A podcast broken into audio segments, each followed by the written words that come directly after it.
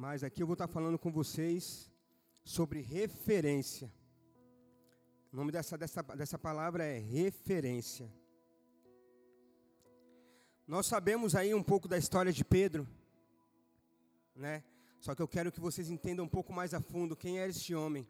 Sabemos que ele era um homem ali intuitivo, que agia muito, muitas vezes pela emoção, ou seja, pau para toda obra. Se era para fazer, chama Pedro, que ele fazia.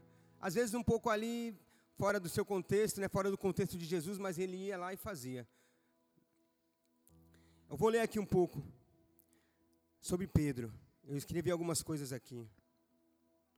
Pedro, ele tinha um nome original de Simão.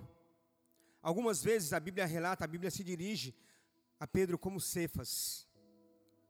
João 1,42 vai dizer: Jesus olhou para ele e disse: Você é Simão, filho de João será chamado de Cefas, que quer dizer Pedro. Ou seja, o nome dele nem sempre foi Pedro. Um homem simples, e aqui eu vou iniciar minha pregação.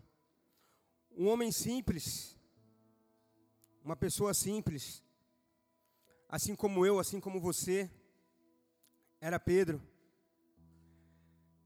Ele, eu não sei, né, desde quando ele, ele começou a ser pescador, mas os costumes daquela época era ensinar os filhos desde cedo já a cuidarem das fazendas, a cuidarem das lavouras, a cuidarem dos gados, cu...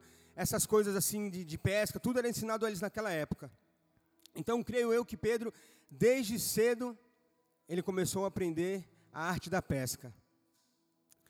E diante disso, como nós, como eu disse, Pedro acordava cedo todos os dias ali, para ir atrás do seu sustento. Pedro ele acordava ali cedo todos os dias, vai, ah, vou pescar. Ah, mas hoje eu, hoje eu vou pescar, hoje eu, hoje eu pesquei bem. Poxa, hoje não pesquei tão bem, hoje não pesquei nada. E voltava para casa talvez com uma alegria nos olhos, talvez um pouco abatido e talvez até mesmo triste por não ter pescado nada. Muitas vezes, querido, creio que Pedro, isso é um pensamento meu, a Bíblia não relata, mas eu creio que Pedro ali se entristeceu por não ter condições de ajudar a sua família, de não ter condições ali de ajudar os seus. A Bíblia não relata, ela não diz quantos anos Pedro tinha quando, quando Jesus foi resgatá-lo. A Bíblia não, não fala isso. Mas imagina Pedro, não sei, 30, 40, 50 anos fazendo a mesma coisa. Acorda cedo, vai trabalhar, vai pescar, feliz, triste, magoado. Eu não sei quanto tempo ele ficou vivendo aquilo. Eu não sei o que você, de repente, na sua vida, na sua caminhada, sendo com Deus, ou talvez vindo para Deus, ou talvez não. Eu não sei o que você, nesses anos da sua vida, tem acumulado, eu não sei o que você, de repente, tem trazido para a sua vida, de repente, no seu trabalho. Você vai trabalhar e seu, seu chefe lá com você, ele te humilha, as pessoas zombam de você. Pedro, ele ia trabalhar, a pesca dele era essa. No coração dele, a mágoa dele, de repente, era essa. Mas eu não sei a sua. Eu não sei o que, o que na sua casa, na sua família, no seu relacionamento, no seu casamento, com seus filhos. Eu não sei o que você vem suportando todos esses dias, durante todos esses anos. Querido, mas uma coisa eu quero que você entenda. Pedro, ele passou por tudo isso, mas a situação dele estava prestes a mudar. A situação dele, a vida dele estava prestes a mudar. A partir do momento que Jesus iria ter encontro com ele. E Jesus é tão maravilhoso que eu fiquei olhando, fiquei lendo, relendo, lendo e relendo. Aí eu falei, Jesus é tão maravilhoso que ele não faz nada e nunca faz nada por acaso. Ele poderia pegar aquela multidão que estava ali com ele, e ele disse que aquela multidão foi até a praia, mas ele poderia pegar aquela multidão, ficar onde ele estava, no lugar que ele estava, não precisava ir até a praia. Mas na verdade, quando Deus tem um plano, quando Jesus tem um plano, Ele vai cumprir um plano na minha e na tua vida, querido. Ele vai cumprir. Eu não sei quanto tempo, de repente, você está 30 anos aí, aguentando o desaforo, lutando para que o seu casamento dê certo, lutando para que a sua vida dê certo, querido. De repente você já pensou em desistir. Pedro talvez tenha pensado em desistir, falado, não, eu não quero mais ser pescador, não quero mais essa vida para mim, isso para mim já não está mais me adiantando em nada. Querido, para quem não sabe do futuro, o tempo é relativo. Para quem não sabe o que vai acontecer, o tempo ele é relativo. Se nós não sabemos o que vai acontecer, nós temos que viver intensamente. E ali Pedro, ele estava ali, entristecido, e Jesus pegou aquela multidão, foi até a praia porque ele tinha que ter um encontro com Pedro. Ele tinha que encontrar aquele homem, ele tinha que encontrar aquela referência. E aí vocês vão entender. Jesus ali, quando ele vai pregar, ele vê aqueles dois barcos, por isso que eu falei para vocês, dois barcos. E ele chega para Pedro, pega um barco, né? E começa a pregar. Eu imagino que Pedro ficou pensando, pô, esse cara chega aqui. Todos que pregavam naquela época, levavam a palavra de Deus, eram chamados de mestre. Então ele estava ali, pegou, pediu um barco emprestado para Pedro e falou: pega este barco e se afasta um pouco aqui da, da, da areia, se afasta um pouco da praia. Imagino que Pedro ficou olhando, pô, peguei os dois barcos, Pedro já estava lavando aquelas redes, pô, peguei os dois barcos e agora este homem vem, pega um barco, pede um barco para mim, ainda me manda me afastar com outro. Querido, mas se nós ouvirmos as vozes de Deus, se nós verdadeiramente estivermos ali ligado, estivermos ali na consciência, ligado na, no Espírito Santo, a gente vai fazer, mesmo sem saber o que vai acontecer, porque nós não temos que saber, nós temos que confiar. Mesmo sem saber o que vai acontecer, nós temos que confiar. Então Pedro ele fez o quê? Confiou. Pegou o barco dele, mesmo depois de lavar a rede, e se afastou da praia.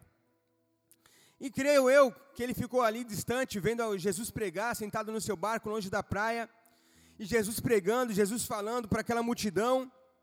Depois que Jesus pregou, falou com aquela multidão, aí Jesus disse a ele: Ele disse: Agora, pegue o seu barco e lança as redes. Ele disse: Pegue o seu barco e lança as redes novamente. Mas, mas Pedro disse assim: Mestre, nós trabalhamos duro a noite toda e não pegamos nada. Mas porque é o Senhor que nos pede, eu vou lançar a rede novamente. Porque é o Senhor que nos pede, ou seja, talvez é, aquelas pessoas que estavam com Pedro ali pescando, porque eram dois barcos, tinham mais pessoas, e lá na frente eu vou relatar isso para vocês. Talvez aquelas pessoas, se Pedro virasse do nada e falasse: Não, cara, eu sou pescador há 30, 40 anos, eu pesco aqui nessa região da Galiléia já ao mesmo tempo, e eu conheço a cada canto, eu sei onde se eu jogar a rede aqui, eu sei se eu armar a rede ali, eu sei aonde eu vou pescar o peixe, e essa noite, ó, para mim não deu, eu estou indo embora, chega. E talvez aquelas pessoas que ali estavam vendo ele, se vissem que ele tomava essa atitude, se vissem ele andando para trás, retrocederiam com ele. Mas, ou seja, como eu disse, referência. Então Pedro ele pega e diz: O Senhor está mandando, eu vou lançar a rede novamente. Então, a atitude dele serviu para ser referência para aquelas pessoas que estavam com ele. A atitude dele serviu para ser exemplo para aquelas pessoas que estavam ali pescando com ele. As pessoas ali então continuaram com Jesus. Continuaram com Pedro, perdão. Então, vou ler aqui para vocês. Dessas vezes as redes ficaram tão cheias de peixes que começaram a se rasgar. Então pediram ajuda aos companheiros do outro barco, e logo os dois barcos estavam tão cheios de peixes que quase afundaram. Quando Simão Pedro se deu conta do que havia acontecido, caiu de joelhos diante de Jesus. Ou seja, mais um exemplo, querido. Porque eu quero pegar esse exemplo com vocês, porque são as referências de um homem que muitas vezes pela, por, nós mesmos, por outras pessoas é apontado. Então ali ele caiu de joelhos, ou seja, ele se ajoelhou, ele reconheceu que Jesus era o Mestre, que Jesus era o Filho de Deus. E diante disso, diante desse exemplo, querido, quantos de nós aqui, eu mesmo falo por mim, quando as, quando, quando as pastores, quando os líderes, quando os obreiros vêm pregar, vêm pregar aqui em cima. Não vou falar que eu pego tudo, mas eu tento absorver o máximo daquilo para mim. Usando a vida deles como exemplo e trazendo para a minha vida. Ouvindo a pregação, a ministração deles e trazendo para a minha vida, porque são referências. E não deles, não delas. São referências de Jesus, referências de Deus. São referências que vêm direto do céu para nossas vidas. E aqui ele fez isso, ele se ajoelhou novamente, mostrando que ele estava ali se entregando a Jesus, reconhecendo Jesus como filho de Deus. E aqui, ó, seus companheiros ficaram espantados com a quantidade de peixes que haviam pescado, assim como seus sócios, Tiago, João, filhos de Zebedeu. Jesus respondeu a Simão: Não tenha medo. E aí, novamente, o próprio Jesus aponta ele como referência. Ele diz: Não tenha medo. De agora em diante, você será pescador de gente. Você será pescador de homem, ou seja, você será referência para essas pessoas, você será referência para cada um que aqui está, querido. Ele estava dizendo isso, então você que está aqui essa noite, eu não sei a referência que você quer ser, eu não sei de quem você quer ser referência, eu não sei quem é referência para você, mas a minha referência é Jesus.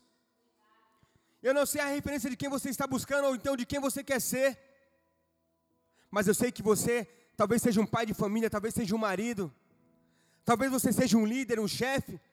E qual a referência que você está passando, ou que você quer passar para essas pessoas, para o seu filho? Qual a referência que você procura passar para aquele que está te seguindo, para aquele que está vendo você como exemplo? Já parou para pensar nisso que os seus filhos, que a sua esposa, que seu esposo, eles vão seguir a sua referência? Se você tratar, se você tratar bem o seu casamento, vai ser recíproco. Vai ser recíproco, ou seja, uma boa referência para a sua vida. Os seus filhos, quantos filhos já, eu já ouvi dizer, quando eu crescer eu quero ser igual ao meu pai. Já ouvi vários filhos que quando crescem dizem, poxa, eu quero ser igual ao meu pai. Às vezes o pai não é médico, o pai não é dentista, o pai não é formado, mas é o caráter, é a dignidade, é a humildade que o pai tem, que os pais têm. Então você é muito importante para as pessoas que estão ao seu redor. Você é muito importante para as pessoas que estão lá fora. Nós somos muito importantes para ganhar aquelas almas que estão lá fora, querido. Não existe mais o tempo de retroceder. Não existe mais o tempo de pegar e, e brincar de ser cristão. O tempo de querer errar um pouco depois ser. Não, querido. Não podemos manchar o nome de Jesus. Mesmo que você não se preocupe com você, se preocupe com o nome de Jesus. Eu vi a pastora Marcela falando que é o seguinte: ela teria coragem de trair o esposo, mas não teria coragem de trair a Jesus. Ou seja, então automaticamente ela não trairia nenhum dos dois, porque traindo o esposo estaria, estaria traindo o Jesus. Ou seja, referência, querido. Referência. Quantos de nós às vezes não pensamos assim? Às vezes nós pegamos, pe pecamos, fazemos coisas de qualquer tipo, porque não pensamos que nós estamos traindo Jesus. Não estamos tendo a referência de Jesus sobre as nossas vidas. Eu vou ler um pedaço aqui para vocês e vou explicar no final. Não tenha medo, você será pescador de gente. E assim deixaram tudo, deixaram tudo e seguiram Jesus. Deixaram tudo e seguiram Jesus. Eu quero dividir com vocês aqui, e gravem isso, e depois eu vou voltar para essa parte de deixaram tudo e seguiram Jesus. Eu quero dividir com vocês alguns contrastes positivos e negativos na vida de Pedro. Talvez você, talvez você se encaixe em alguma dessas situações, como eu me encaixei. Pedro, ele, ele era um dos, dos três discípulos que andavam no círculo de aproximação de Jesus: Tiago, Pedro e João. E Pedro ele teve alguns contrastes. Em Lucas 9, do 5 ao 6, assombrado, ele falava coisas sem sentido. Eu não vou ler porque são muitos versículos, só vou falar o resumo. Ele falava coisas sem sentido. No, no livro de João, capítulo 3, versículo 8, ele negou ter seus pés lavados por Cristo. No livro de Mateus, capítulo 14, versículo 30, teve medo e começou a afundar no mar. No livro de Marcos, capítulo 8, versículo 31 e 32, logo após ser tentado, tentou parar Jesus de ir para a cruz, tentou impedir Jesus de ir para a cruz. No livro de Lucas, capítulo 22, versículo 5, diz que ele foi covarde e seguiu Jesus de longe. No livro de Marcos, capítulo 14, versículos 66 e 75, ele negou a Jesus. As pessoas perguntaram: Você conhece? Não conheço esse homem. Vejam bem todas as características negativas de Pedro, todos os erros e falhas e coisas que ele cometeu andando ali com Jesus, querido. Ele disse, no livro de Lucas, capítulo 22, versículo 55, numa fogueira, ele negou a Jesus. Ou seja, Pedro aqui, existe muitos contrastes negativos da vida dele, onde as pessoas, primeira coisa que falam, eu já ouvi muito isso. Ah, mas Pedro afundou. Ah, mas Pedro isso, mas Pedro aquilo. E aqui eu não quero falar de Pedro, mas quero falar dele como referência. Eu quero usar a vida de Pedro como referência. E eu quero aqui salientar também algumas coisas positivas que superam essas coisas negativas sobre a vida de Pedro. No livro de, de Lucas, capítulo 9, versículo 22, 32, querido, diz: Pedro viu a glória de Jesus na transfiguração. No livro de, de João, capítulo 13, versículo 9, ele não pede para lavar, ele pede para lavar também as mãos, os pés e a cabeça. No livro de Mateus, capítulo 28, versículo 20, capítulo 14, versículo 28 e 29, ele foi o único que andou sobre as águas. Nenhum outro discípulo andou sobre as águas, querido. Ele tinha seus passos negativos, ele tinha suas, partes negativas, mas também tinha suas partes positivas. Foi isso que aproximou ele de Jesus cada vez mais, porque ele não deixou as partes negativas, ele não deixou as falhas dele o afastarem de Jesus. No livro de João, versículo 13, capítulo 37, impossível, prometeu seguir e dar a sua vida a Jesus, e foi o que aconteceu. Ele deu a sua vida a Jesus, ele deu a sua vida a Deus no livro, de 14, no livro de Marcos, capítulo 14, versículo 29, ele diz e faz uma promessa: Nunca te abandonarei. E em uma outra ocasião, na mesma fogueira, ele confessou amar Jesus, no livro de João, capítulo 21, versículo 9 e 15, querido. De repente, a tua vida nessa caminhada com Cristo, assim como eu, você já, já passou por algumas situações que você ali, você teve um pouco essa, esse recuo, você teve um pouco essa situação de negar a Jesus, de fazer a sua vontade, de atender a vontade da carne, ao invés de ouvir a vontade do Espírito. Querido, e de repente isso já tentou te afastar, ou até mesmo te afastou de Jesus, já tentou te afastar, ou até mesmo te afastou dos caminhos de Deus, querido. Mas Jesus, Ele é misericordioso para te perdoar, não uma vez, não sete vezes, mais 70 vezes 7. Então, querido, se de repente você passou por isso, ou se você está passando por isso, creia que existe, hoje aqui na terra, querido, um advogado, e ele pode interceder por você. Ele pode interceder por você, você tem uma referência. Falando de referência, o próprio Paulo disse: Sejam meus imitadores, assim como eu sou de Cristo. Ou seja, Paulo era uma referência, um homem, uma referência a todos os cristãos daquela época da igreja primitiva. Assim somos eu, assim somos você. Nós achamos que não somos vistos. Esses dias eu fui, achei até engraçado, eu fui comprar algo num, num determinado mercado. E ali de costas, de repente, o nosso irmão que está aqui, Edivaldo, pegou ali, tirou uma foto de mim, eu sem perceber nada, comprando algo, e colocou no nosso grupo e eu lá eu postei somos vistos a todo instante. De repente ali, querido, sei lá, se eu, se eu estivesse fazendo algo de errado, se eu, se eu não vivesse a vontade de Deus e ali, sei lá, estivesse pecando, qualquer outro tipo de situação. Os olhos de Deus estão atentos a tudo e a todos. A tudo e a todos, querido. Ou seja, somos referência em todos os lugares. Nós somos referência onde nós estamos, no trabalho, na nossa casa, na nossa família, no nosso casamento. Pedro aqui ele mostrou, ele teve uma transformação de vida.